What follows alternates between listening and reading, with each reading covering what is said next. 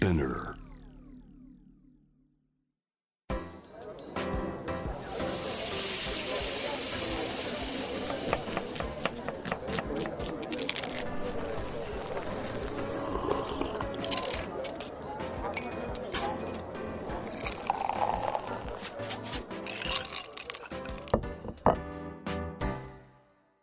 味な副音声Voice of Food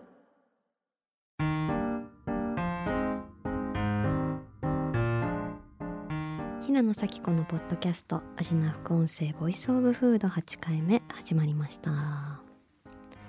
この番組では365日食べ物のことしか考えていない食欲のしもべことフードエッセイスト平野紗季子が毎回テーマに上がるフードについて熱く語り食をもっと面白く深く味わうためのトークをお届けする番組です。今回のテーマはショートケーキは背中からです。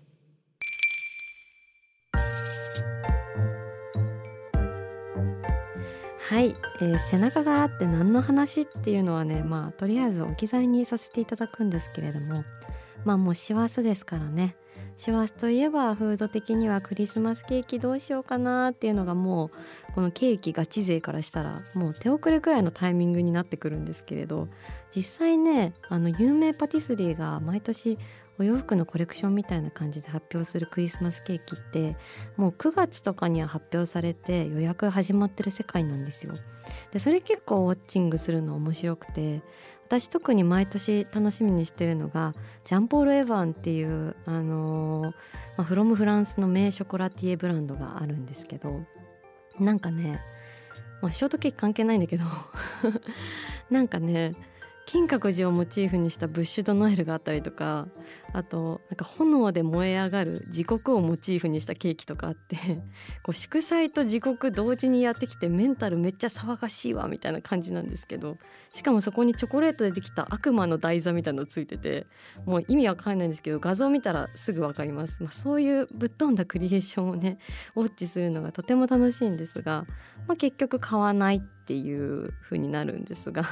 まあ私が毎年心に決めてるケーキがありましてそれが赤坂のアラボンヌーっていう洋菓子店のショートケーキでしかも2段のやつがあるんですけどそれが好きでですね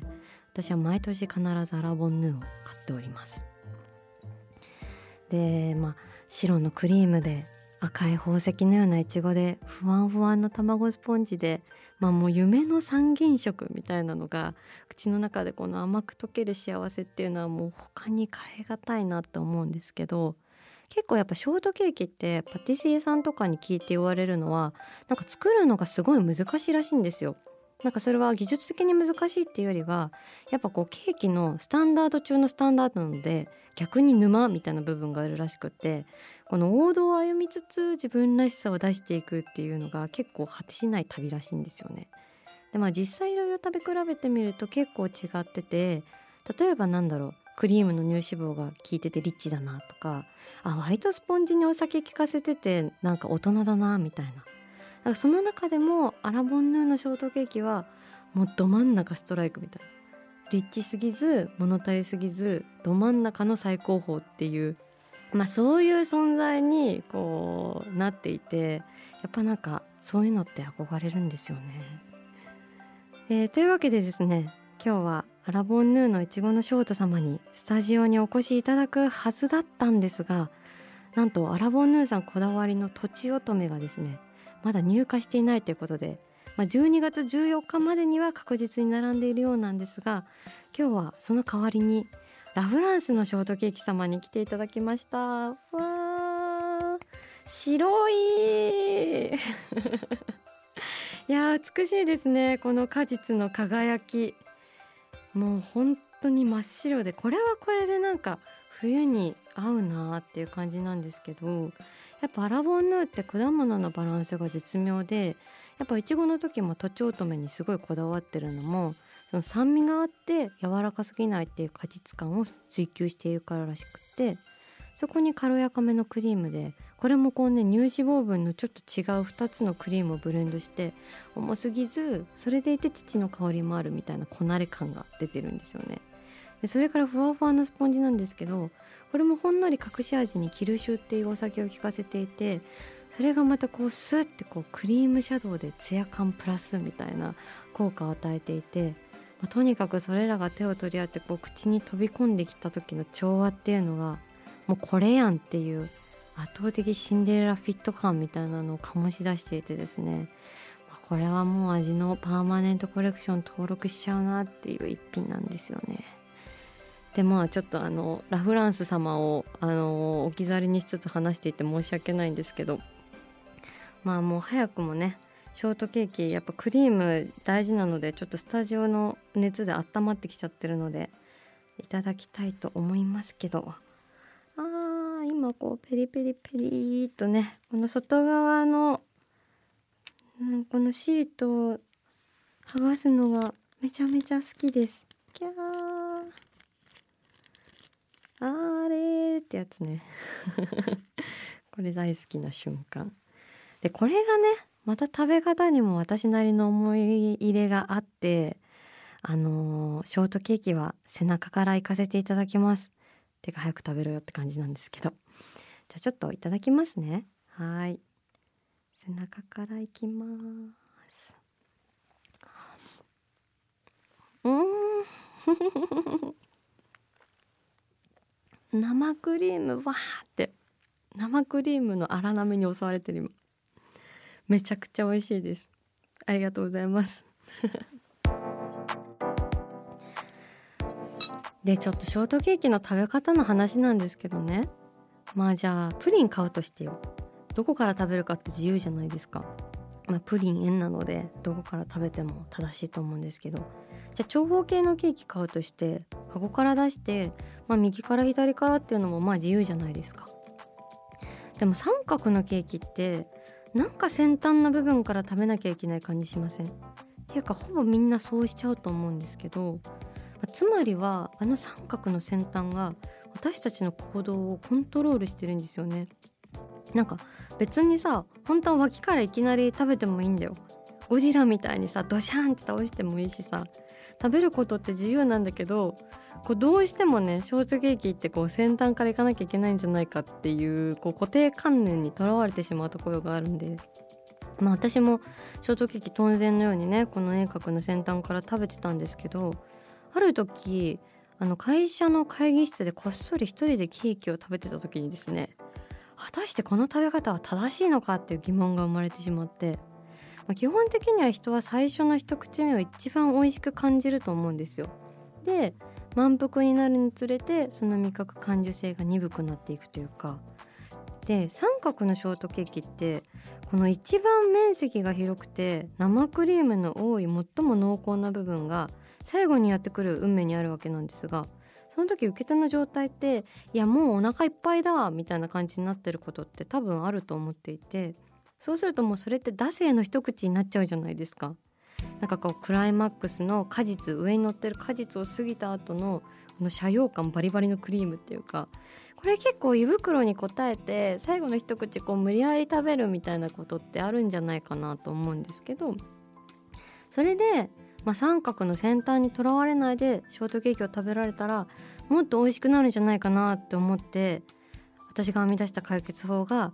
つまり逆から背中の側から食べるっていうことでこのまあクリームの側からいくっていうことなんですけどこれの何がいいかっていうとこう最も食欲が旺盛なタイミングで大口を開けてこの生クリームに立ち向かうっていう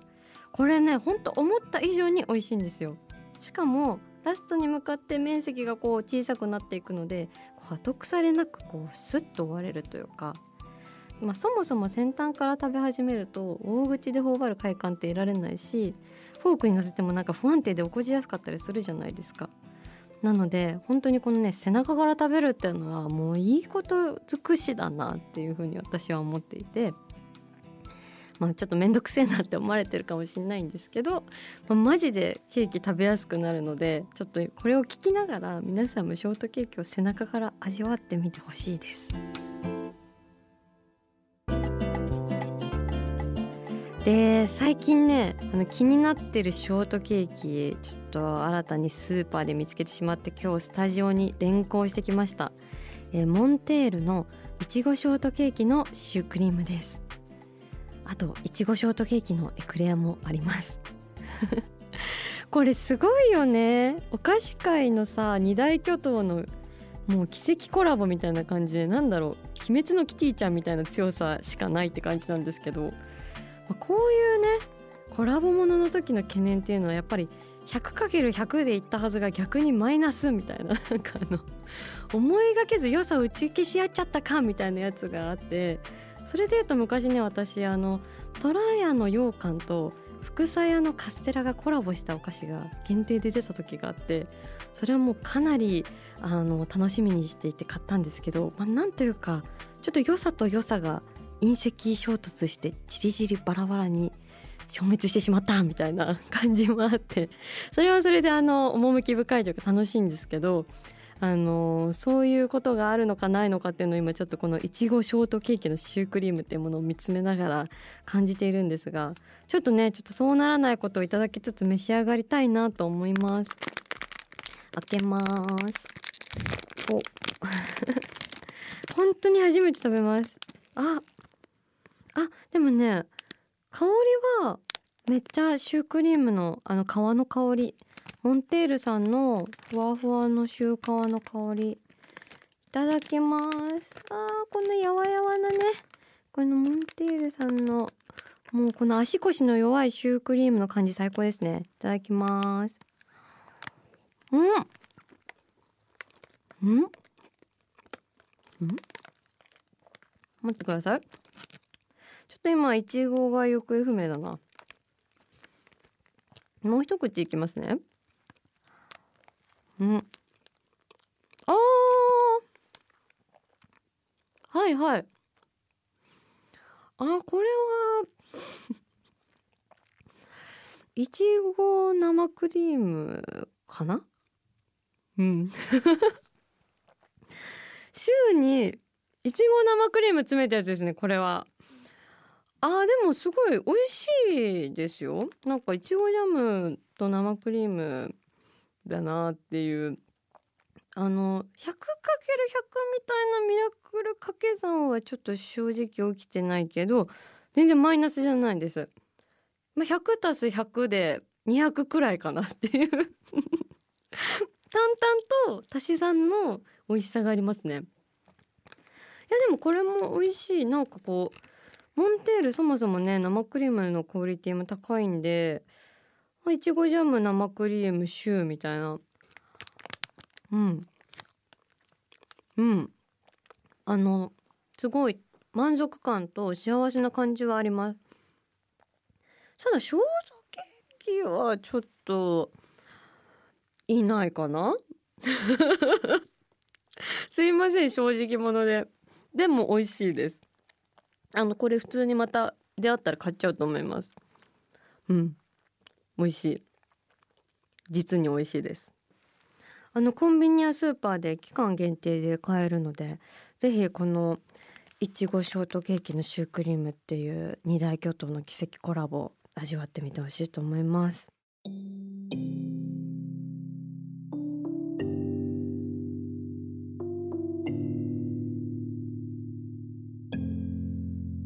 ちなみにショートケーキって日本が発祥のケーキなんですよ。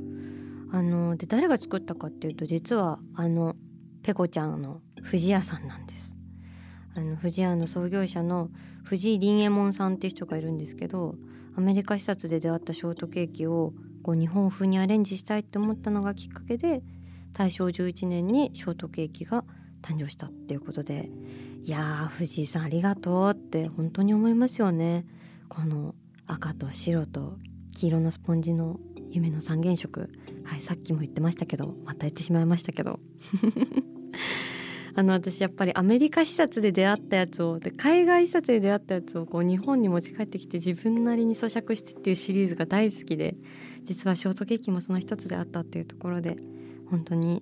先人の皆様たちのおかげだなってことでありがたくいただきます。ありがとう藤井さん。ありがとうメリークリスマス。味な副音声ボイスオブフード。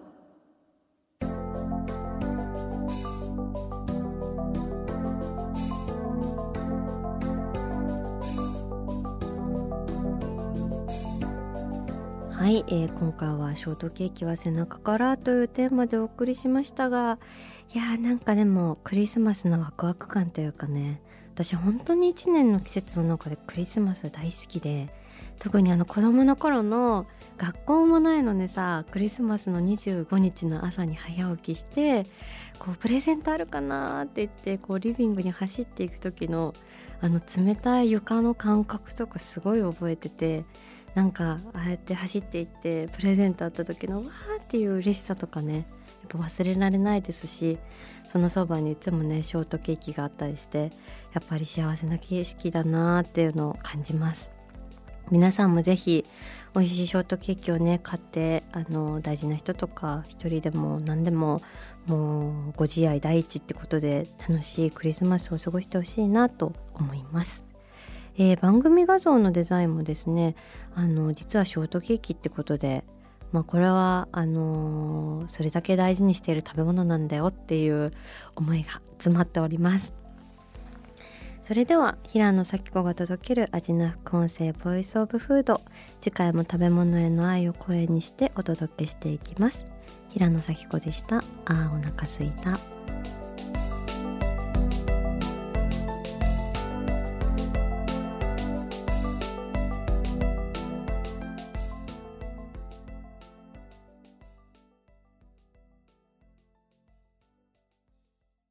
ここで SPINEAR からのお知らせです。